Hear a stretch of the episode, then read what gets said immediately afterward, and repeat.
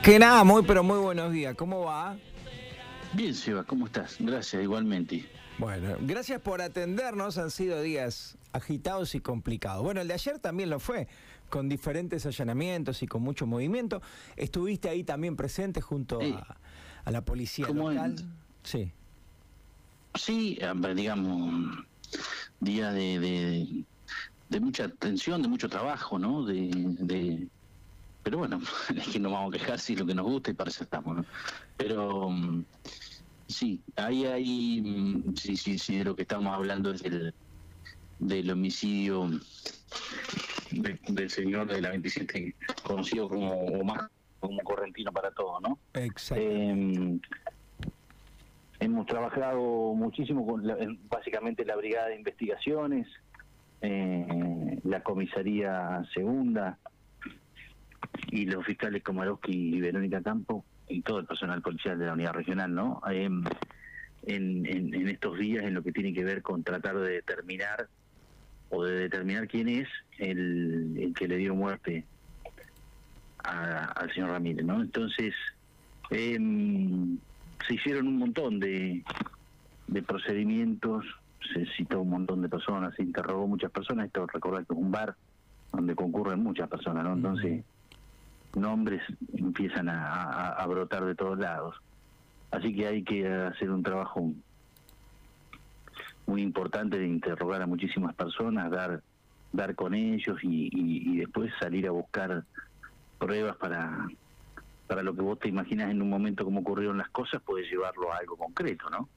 Uno llega a un lugar de un, de un hecho, sea cual fuera, un robo, un homicidio, que se te ocurra, y te representás lo que pudo haber pasado y tenés que salir a buscar al autor cuando no lo tenés. Y eso supone eh, empezar a juntar un montón de piezas que a veces llevan más tiempo y a veces llevan menos tiempo, ¿no? Y en esto jugó un papel muy importante eh, do- dos, dos o tres cositas, ¿no? Primera, el, el trabajo, como te digo, de muchas de muchas horas, de mucha vocación, de mucho personal policial de la comisaría segunda de del comisario Payere como de la brigada de de Vanía Finelli. Eh, ahí hubo mucho mucho horario de trabajo y, mucho esfuerzo. Eh, después, eh, el haber podido mantener, a pesar de la insistencia de todos los medios, eh, un montón de cuestiones que hacen o rodean al, homicidio, que si uno las cuenta o las revela, eh, ayudas al autor a, a esconder a, evadirse, y a los que colaboran muchas veces con los autores de un hecho a, a facilitarles impunidad, ¿no? Si uno Ujú. empieza a mencionar, no sé, que andamos buscando esto o aquello, lo van haciendo desaparecer o lo corren o no se imaginan que uno está buscando eso y se imaginan que está buscando otra cosa. Entonces, el haber mantenido eh, silencio a pesar de la insistencia eh, y el interés que ob- obviamente es razonable y, y comprensible, nos ayudó muchísimo. Eh, y, y la tercera, el, el, buen trabajo en equipo que existe entre los fiscales y la policía, que eso es, yo vengo insistiendo hace muchos años que, que, que cuando hay un trabajo de confianza y coordinado entre fiscales y policía, eh, se entiende qué es lo que uno busca, cómo lo busca y, y el trabajo es mucho más coordinado y, y funciona todo mejor. Así que después de estos días de trabajo nosotros creemos o tenemos la convicción de que tenemos una persona detenida que es el autor o sería, obviamente todo esto Está bien. se resuelve en un juicio, ¿no? Se- sería el autor del homicidio de, de Ramírez o el correntino. Así que mm, ahora viene un trabajo mucho más fino y más y, y- y- y complejo que es eh, empezar a recolectar la prueba y hilvanar todos los elementos que juntaste y, y- y así ir detallando circunstancia por circunstancia para terminar de decir con certeza bueno esto pasó así y esta persona fue el autor no pero pero entendemos que vamos por buen camino hay, Bien, bien. Armando, hay mucho por hacer pero por lo lo que es importante para para para la sociedad es que que le quede el concepto de que se trabajó, se investigó y, y, y se ha llegado a una conclusión primera. Bien. Después hay mucho por andar, ¿no? Pero eh, no es que anda un asesino dando vuelta por la calle hoy en día. Bien, y eso además de, esclarecer un, asesinato lleva tranquilidad al resto de la sociedad. ¿Qué, ¿Qué podemos, sé que es muy poco, pero qué podemos saber del detenido? La edad, te pregunto, aunque sea, y los antecedentes, si es que tiene. seguramente con el pasar de los días, eh, nosotros ahora seguramente vamos a terminar de definir con, con, con Guillermo y Verónica el declaración de diputado, audiencia, tenemos que hablar con el juez y todas esas cosas que son públicas y, ahí se van a empezar a contar un montón de cosas más por las consecuencias de que las audiencias son públicas, ¿no? Y hay detalles que por ahí no tienen que,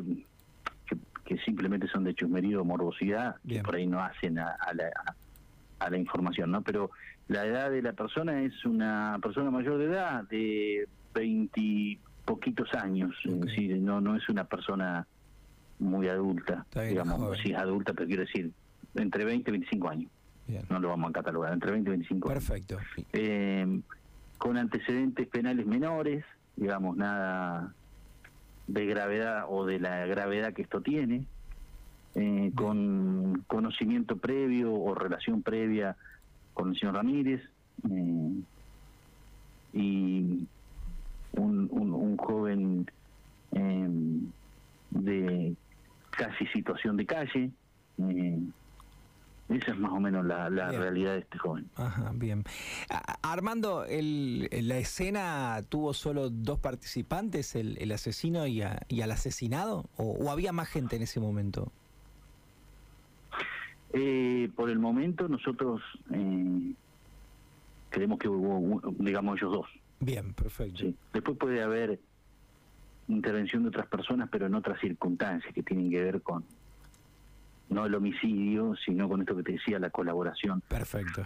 Hablando de eso, también muy importante ha sido la colaboración de, personas civiles, digamos, vecinos comunes, ¿sí? Mm. Que, em, que creen o que tienen el compromiso de que de, que se puede colaborar y, que colaborando con la policía, con la justicia, se, se, se colabora con la seguridad de todos, ¿no? Hay, hay muchas personas que, que llamaron al 101 dando sus nombres y apellidos y brindaron datos. Yo sé esto, yo sé aquello, escuché esto, escuché lo otro. Muchas personas, eh, muchas equivocadas y muchas eh, no, ¿no? Y, pero sí es cierto que toda la información que llegó eh, a través del 101 o, o, por ahí conocidos de personal policial que se acercaba y le contaba cosas, toda esa información que nos fueron dando eh, las fuimos chequeando, revisando, eh, algunas las descartamos y otras nos sirvieron un montón, así que eh, así digamos como un montón de, temas, la, la, intervención del, de, de, la sociedad sirve, en este caso hubo muchas personas que, que aportaron datos muy valiosos y colaboraron un montón, ¿no? Para, para terminar de llegar a, al punto en el que estamos hoy. Así que. Bien, Armando, entre ellos. no sé si escucharán la radio o no, pero el agradecimiento a todos los que llamaron al 101 informando o a, través de personal policial personalmente le dijeron algo que, que nos sirvió, ¿no?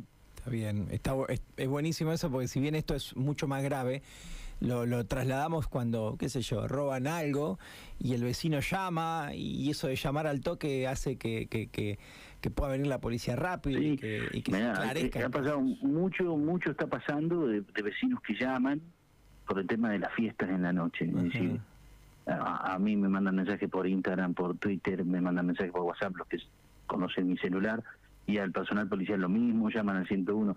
Ha, ha, sido muy útil toda esa información de los que de diferentes formas se comunican y nos, nos brindan información. En otro tipo de delitos también ocurre, y en este en particular ocurrió eh, de, que, de que varias personas nos dieron un dato muy importante y, y, colaboraron mucho en, en, en, la hipótesis que nosotros teníamos en cimentándola y, y dándole además que los indicios que nosotros teníamos fueran cada vez más fuertes hasta convertirse en un hecho. Entre ellos, eh, entre ellos se conocían, Armando, entre, entre sí, sí, sí, había una relación previa. Sí. Había una relación. Y, y, recién decías un joven en situación de calle. Por el horario, eh, el forense dijo que había sido entre las diez y media de la noche del martes, si yo no recuerdo mal, y en horarios de la madrugada.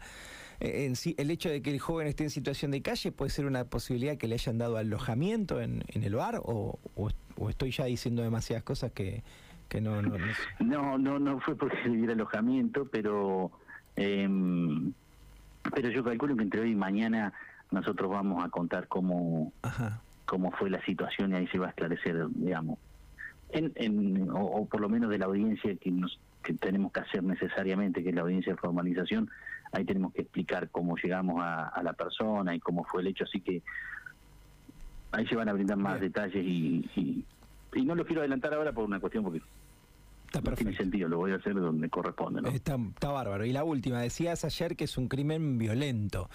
Eh, a ver, todo crimen, creo que dijiste lo mismo. Cualquier crimen, o sea, te pega un tiro, te, te, apuñalo, ya tiene una violencia extrema.